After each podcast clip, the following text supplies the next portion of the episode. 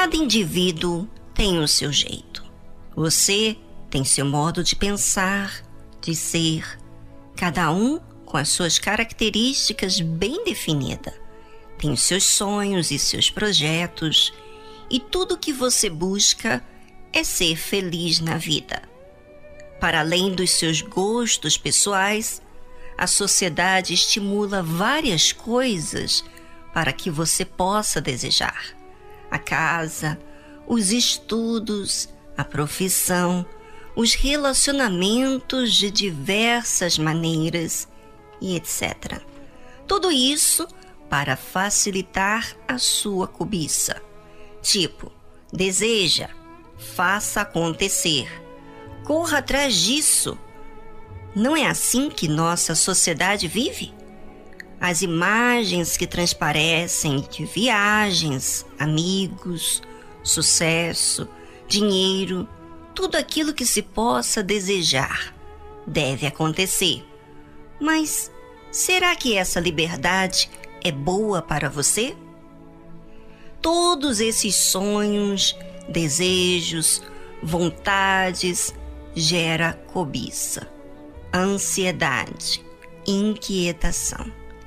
E daí vem as perguntas: que roupa vou colocar?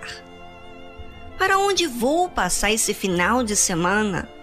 Em que posso me especializar? Tudo isso normal, certo?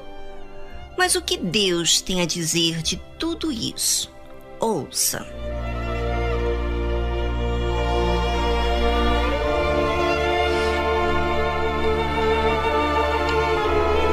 Não pergunteis, pois, que é a vez de comer ou que é a vez de beber, e não andeis inquietos, porque as nações do mundo buscam todas essas coisas, mas vosso Pai sabe que precisais delas. Lucas capítulo 12, versículo 29 e 30.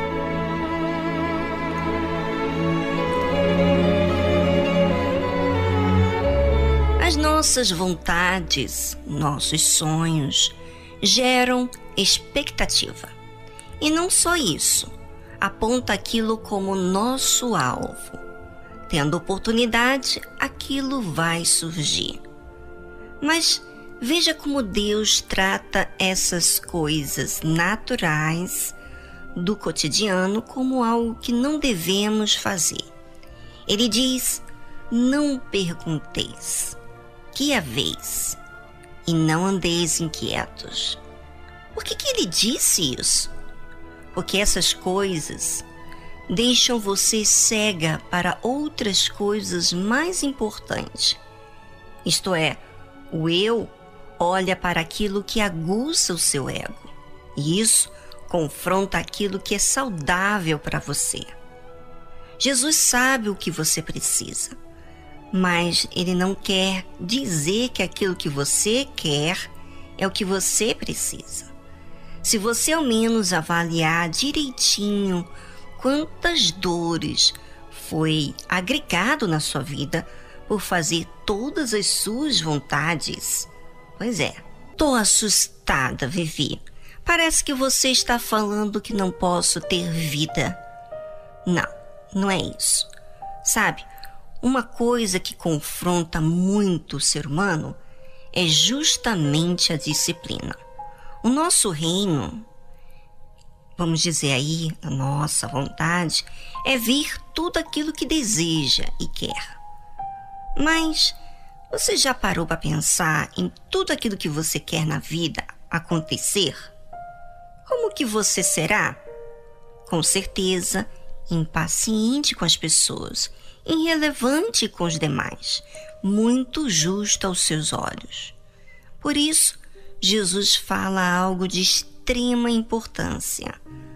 Buscai antes o reino de Deus, e todas estas coisas vos serão acrescentadas.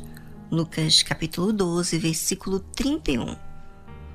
Buscar o reino de Deus é contrário do nosso reino, daquilo que enxergamos que é o melhor para a gente. O reino de Deus é espiritual e se alcança quando seus olhos estão voltados ao reino dele. Agora pense: se os seus olhos estão voltados nos seus interesses, você acha que vai poder adquirir o reino de Deus? Claro que não. O reino de Deus está em um lugar completamente diferente do reino deste mundo, aonde a porta é bem estreita. Você terá que fazer esforço para entrar. Mas uma vez entrando, quem está lá desfruta da vida de forma verdadeira. Primeiro, sabe se amar porque sabe amar a Deus acima de todas as coisas. Em outras palavras, se alguém te ferir, não vai fazer estrago. Você terá controle nas suas emoções por obediência àquilo que Deus te orienta. Você não vai se autodestruir passando por problemas. Pelo contrário, vai te disciplinar naquilo que você precisa aprender. Nada será ofensivo em aprender. Será oportunidade para desenvolver como pessoa. Espero que você possa ter entendido o que abordamos aqui.